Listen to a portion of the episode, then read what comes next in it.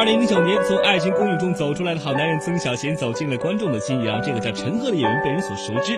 而随后在真人秀节目《奔跑吧兄弟》中，陈赫以奇葩的萌贱风格再次是虏获了千万粉丝，成为时下娱乐圈中人气超高的红星。很多人说我是奋斗，但是我是也有努力，但是其实比我努力的人大有人在。我是一个运气好的人，毕业之后演了一部戏《爱情公寓》，谁知道那个戏能火呢？谁知道那剧会飞？人都人物一个人物比一个奇葩，感谢所有支持的人，然后我自己有今天的这个的的的的成果吧，已经是比我预期要高十倍了，都不止了。我原来的最大的梦想就是进上海话剧术中心，进上海人艺，我进了，然后好好的演话剧，因为我以前是看话剧长大的，就够了啊。那今天能有这个。已经是很很太想不到了。那你说有什么感想？没什么感想，就我已经很知足了。啊，对，顺其自然，接下去什么东西我都顺其自然就好了。不过要说起陈赫在《奔跑吧兄弟》中的表现，只能用弱爆了来形容。因为每次在撕名牌环节当中，陈赫总是早早的被淘汰。那我们来分析一下这个问题啊。第一季呃，第一期我受伤了。三百斤的大娘，这个实在是我草率了，我轻敌了，这个没想到腰给扭了。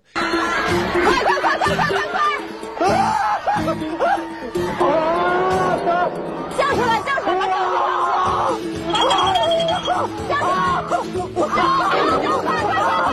导致第二期受伤。第三期金钟国，他偷袭我，偷袭我，这能算吗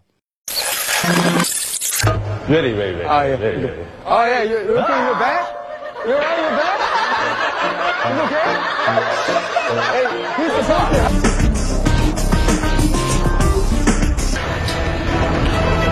对不起，对不起，哦，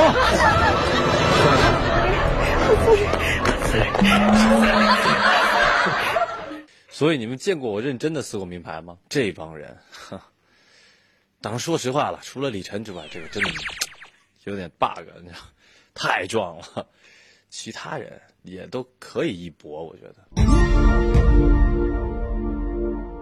虽然在节目中存在着竞争的关系，但跑男七个人私下里早已成为了亲密的好友。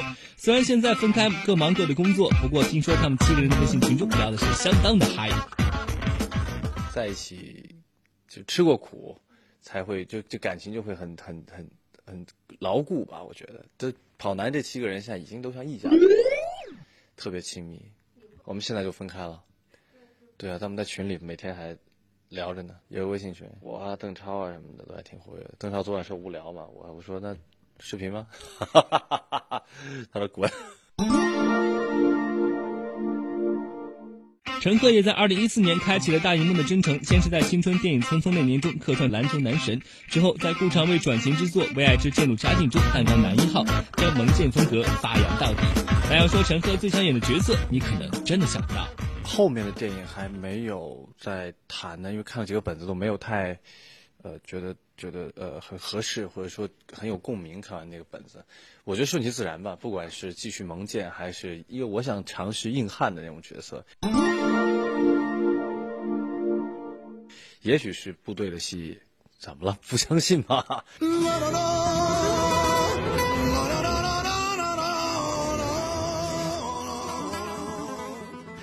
也许是部队的戏，也许是，反正就是也想尝试一些反差吧。啊，当然我也不排斥继续的演这种喜剧，因为我觉得自己很快乐，给大家带来快乐。我特别喜欢大家看到这种呃，展现出这种快乐的感觉。在很多记者的眼里，陈赫是最没有明星架子的明星。在娱乐圈中摸爬滚打，陈赫始终保持着他的初心。这或许也源于他对这个圈子深刻的认识。娱乐圈啊，绝对不像大家看上去那么光鲜亮丽。每一个明星都过得很好的生活，每一个明星都是高高在上，很辛苦，很累，累得跟狗一样，一点都不夸张，真的。呃。就就这样一整年，我大年初十到现在，我休息了几天吧，可能前几天来没，就前几天有几天的休息，算上那就上个礼拜。如果从上礼拜截止，我大年初十到现那个时候没有休息过一天。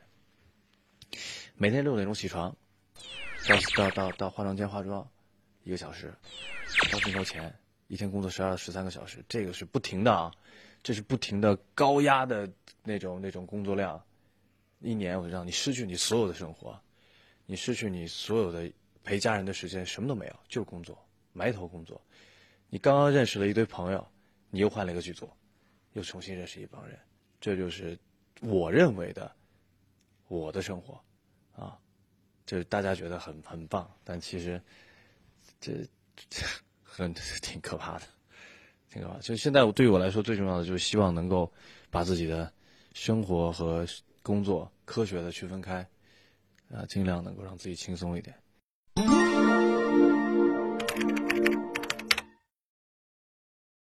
我是帅哥，我还好吧？你们觉得呢？这个我很难自己给自己评价。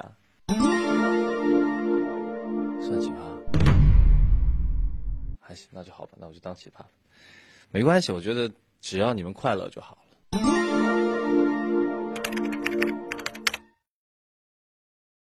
没有，前几天好像有网上有消息，对不对？我都懵了。所以说演员很被动，像这方面我们都不知道。当演我们肯定会去演的，因为这对我们来说是一个起点。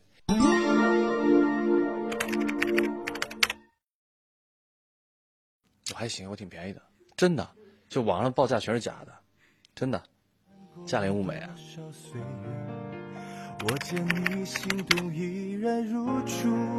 没有任何，觉得挺好玩的，就是见他也不是个电影机。不顾一切的找你，我要说谢谢你，带我了解这个世界。